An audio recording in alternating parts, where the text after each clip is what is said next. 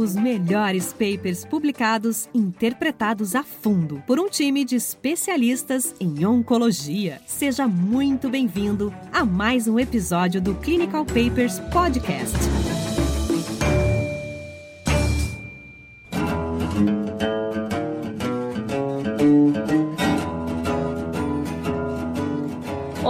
Bem-vindo a mais um episódio do Clinical Papers. Meu nome é Mariana Escarante, eu sou médico oncologista especialista em tumores ginecológicos e o tema do episódio de hoje é o estudo Keynote 826, que avaliou o uso de pembrolizumab combinado à quimioterapia com ou sem é, bevacizumab, bevacizumab não era necessariamente obrigatório, no tratamento do câncer de colo uterino persistente, recorrente ou metastático. E para essa discussão de hoje, eu convido a doutora Samantha Cabral, que é médico oncologista do ICESP, do Oncologistas Associados e do Hospital Santa Catarina e doutora pela Faculdade de Medicina da USP.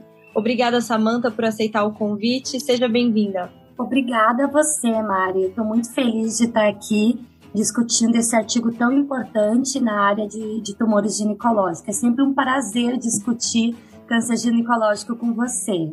Então, assim, foi um estudo muito importante, porque a última novidade que nós tínhamos de ganho de sobrevida global em câncer de colo uterino veio do GOG 240, é, que mostrou um ganho de sobrevida global com a adição de bevacizumab à quimioterapia baseada em platina e paclitaxel. E desde então, nós não tínhamos nada, né, Sá? Assim, estávamos carentes de algo que trouxesse um ganho em sobrevida global neste cenário. E nós sabíamos, depois da publicação do estudo Keynote 158, que avaliou o uso de pembrolizumab em linhas subsequentes de tratamento, né, após a primeira linha baseada em quimioterapia, nas pacientes com câncer de colo uterino metastático ou recorrente, e nesse estudo, fase 2, braço único, uma taxa de resposta da ordem de 14% foi vista, mas com uma mediana de duração de resposta da ordem de 9 meses. Isso chamava atenção numa linha, numa segunda linha de tratamento. E por conta disso, na época, né, o FDA aprovou o uso de pembrolizumab para essas pacientes. E depois disso, nós tivemos a publicação do estudo Empower, um estudo de fase 3 randomizado, que mostrou um ganho de sobrevida global com o uso de semiplimab depois da primeira linha de tratamento baseada em quimioterapia, né? Foram é, 12 meses versus 8,5 meses no grupo placebo. E até a publicação do Keynote 826, nós não tínhamos nenhum dado da adição né, de um agente anti-PD1 à quimioterapia é, em primeira linha. E esse estudo vem responder a essa pergunta: será que o pembrolizumab, somado à quimioterapia padrão em primeira linha, traria um benefício para as nossas pacientes? Quem são as pacientes do estudo?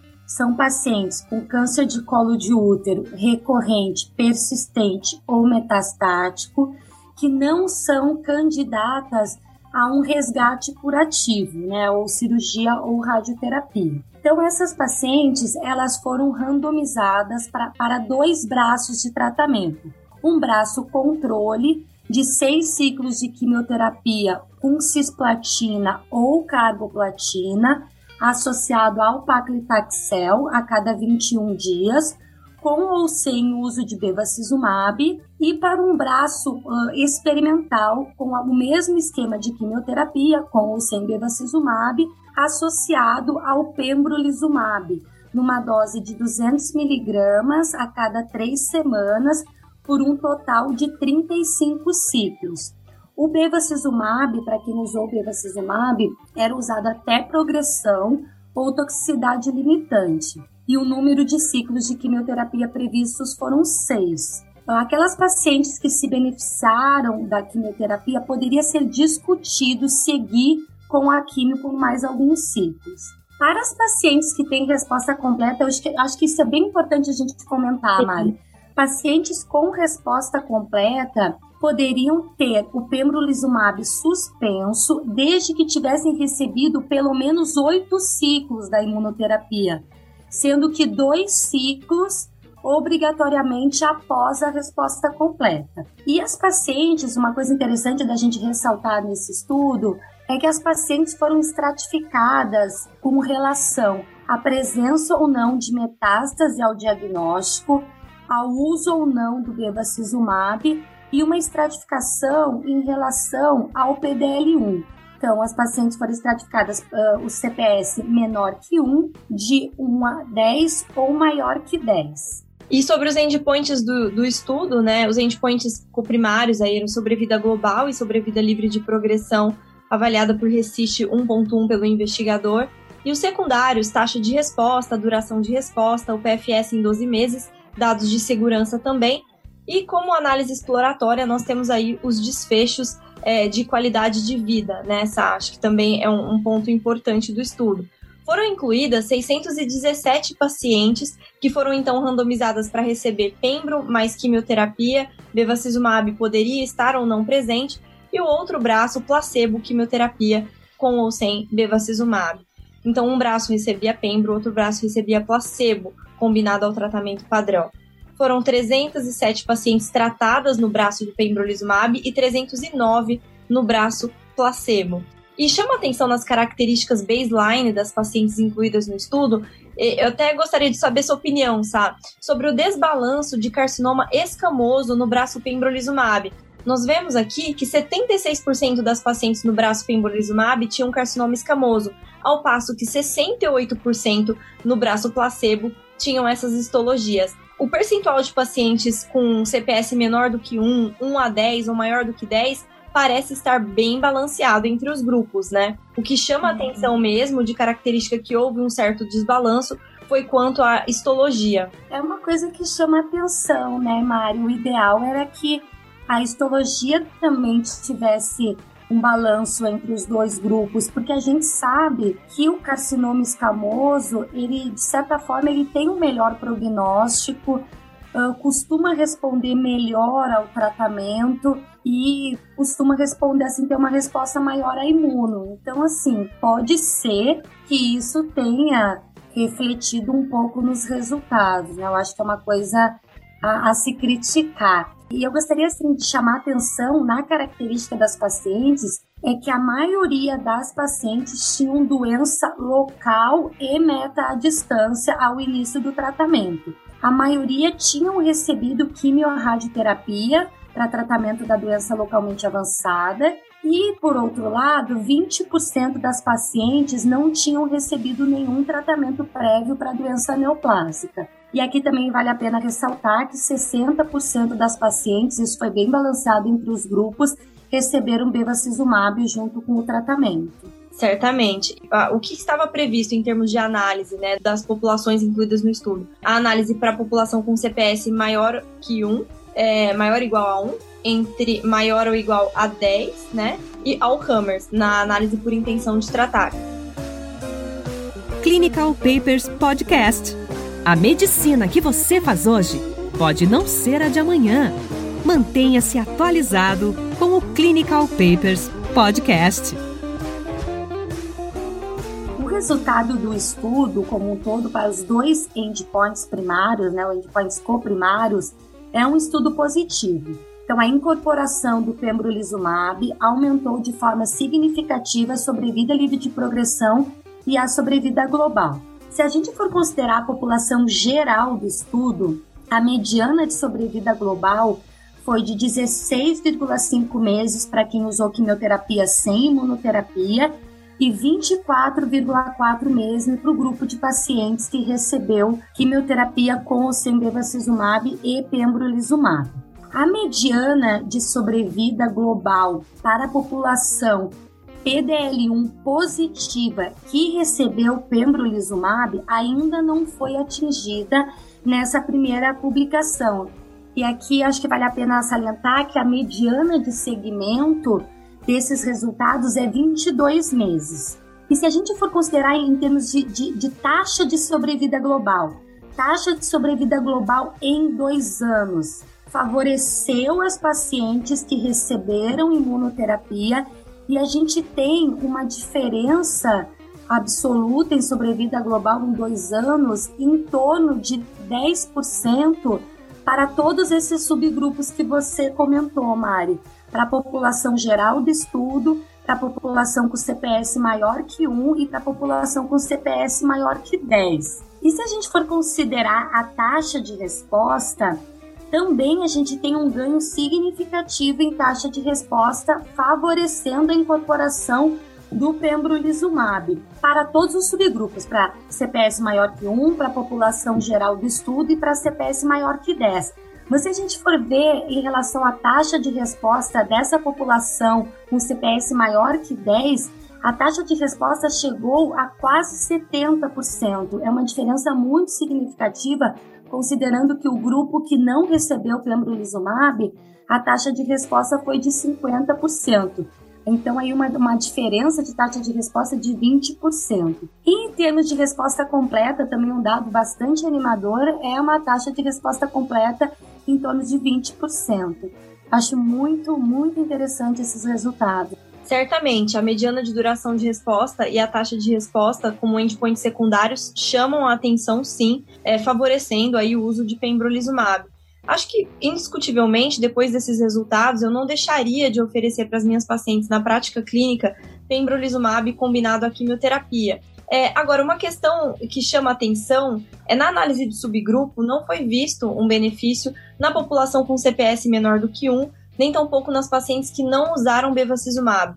Como você interpreta esses resultados? Você acha que nessa situação o pembrolizumab não deveria ser usado ou nós devemos nos basear na análise de intenção de tratar para tomar essa decisão na nossa prática clínica? Esse questionamento ele é importante e é um questionamento que assim está nos acompanhando no nosso dia a dia, né? Acho que muita gente tem dúvida em relação a esses dois subgrupos. Porém, a gente deve levar em consideração de que é uma análise de subgrupo e que essa população PDL1 com CPS menor que 1 é, foi uma população subrepresentada, 11% da amostra. Fica aquela pergunta, né, Mari? Será que o estudo tem poder para afirmar que o pembrolizumab não funciona para essa população de forma conceitual não, né? Não. Uma análise de subgrupo que a gente tem que analisar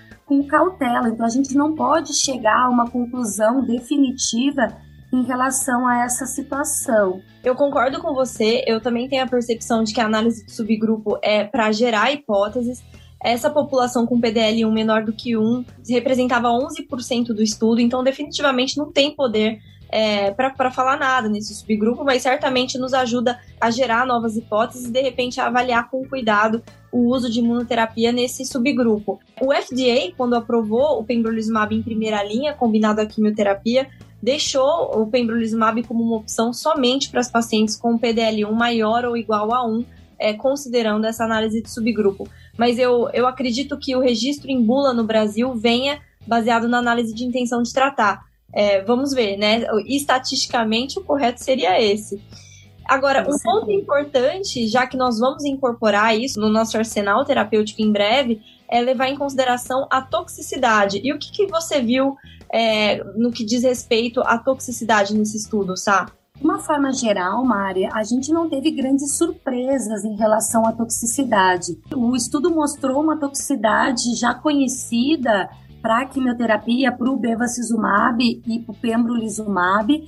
Se a gente for considerar os eventos imunomediados, né, que a gente tem aí uma preocupação quando a gente usa a imunoterapia, a gente vê eventos que a gente já tem observado em outras doenças é uma maior incidência de alterações de função da tireoide, tanto hipo como hipertireoidismo, né, uma reação imunomediada mais comum, colite se manifestando como diarreia, reações cutâneas, mas em geral uma toxicidade muito manejável. Pneumonite não foi uma, uma, um evento preocupante, não foi um evento comum. E acho que vale a pena ressaltar que, que o grupo que recebeu o pembrolizumab teve um óbito relacionado à reação imunomediada, que foi uma, uma encefalite, uma encefalite imunomediada em uma paciente. Então, de uma forma geral, é efeitos né? colaterais já conhecidos, é uma, uma, um tratamento seguro e que a gente está atualmente bem confortável de prescrever. Certamente. E nós já conhecíamos né, dados de segurança dessa associação de outras neoplasias que já eram tratadas com a combinação de imunoterapia, químio e agente antiangiogênico. E esse estudo só reforçou mesmo esse perfil de segurança e toxicidade. Então, acho que até para concluir, assim, o Keynote 826 é, mostrou para nós que a adição de pembrolizumab à quimioterapia mais ou menos bevacizumab trouxe é, um benefício em sobrevida global e PFS com significância estatística nas populações que foram pré-especificadas para análise, né? PDL1 CPS maior ou igual a 1, all comers, na, na, análise por intenção de tratar de toda a população incluída no estudo, e CPS maior ou igual a 10 e o benefício foi consistente em todas essas subpopulações incluídas no estudo. É, a taxa de resposta certamente foi maior com o pembrolizumab, chegando aí a um acréscimo de 20% na taxa de resposta na população com CPS maior ou igual a 10. A taxa de resposta saltou de 49 para 69% com a adição de pembrolizumab nessa população, e a duração de resposta também foi maior na, naquelas pacientes que receberam o pembrolizumab. E em termos de segurança e toxicidade, é, foi super manejável e não, não, nós não vimos nenhum outro evento adverso daqueles que já eram conhecidas, baseado nos perfis dessas drogas que já eram usadas individualmente ou mesmo em combinação em outras neoplasias. Então, para acho que para fechar, o pembrolizumab deve ser incorporado à quimioterapia com ou sem bevacizumab no tratamento padrão das pacientes com câncer de colo uterino persistente, recorrente ou metastático, né, Sá? E agora, como que você vê em termos de perspectivas futuras aí para as nossas pacientes? Tem alguns outros estudos no horizonte para sair, né? Eu acho que essa, esse benefício em primeira linha nos acende uma luz de que o tratamento precoce da, das nossas pacientes com o melhor tratamento provavelmente vai impactar numa melhor sobrevida. Então, se a gente for pensar que desde 1999 a gente não tem nada que mudou a sobrevida das pacientes com doença localmente avançada, além da quimiorradioterapia com cisplatina, será que a imunoterapia vem nesse cenário pra, para agora sim aumentar a sobrevida das nossas pacientes? Então, tem estudos em andamento, né? No ICESP a gente participou do estudo CALA, que incluía a associação do Durvalumab com Quimirádio depois Durvalumab de manutenção. Então, eu acho que trazer para linhas mais precoces, talvez a gente consiga aumentar a taxa de cura da doença localmente avançada. Então, a gente está aguardando ansiosamente por esses, esses resultados por esses estudos que, estão em andamento também com outros anti-PD1. Então, eu acho que, que a imunoterapia veio para ficar aí no câncer do colo do útero. A gente tem já esse estudo de fase 3 em primeira linha, a gente tem o um estudo de fase 3 com ganho sobre a vida global do Cimiplimab em segunda linha, então agora basta saber se para doença localmente avançada a gente vai ter esse benefício. Exatamente, acho que nós aguardamos aí ansiosamente esses resultados num futuro próximo. Você tenha mais alguma coisa para acrescentar, Sá? Eu acho que nós cobrimos os principais pontos do estudo de uma forma geral. Acho que foi ótimo, Mário. Acho que deu para o pessoal aí ter uma grande noção sobre, sobre o estudo, os resultados e os benefícios para pacientes de câncer de colo de útero metastático, recorrente ou persistente. E nós esperamos vocês aqui no Clinical Papers para discutir outros estudos relevantes que foram recentemente publicados, tais como o Keynote 775 e o estudo Empower. Não percam os próximos episódios. Obrigada, obrigada a todos, obrigada Samantha. Obrigada, Mariana.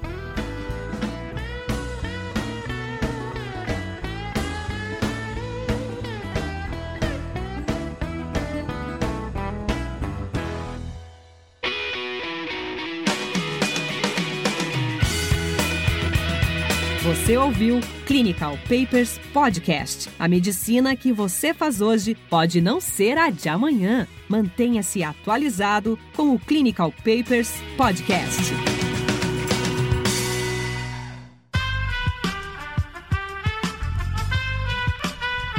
Esse podcast foi editado por Aerolitos Edição Inteligente.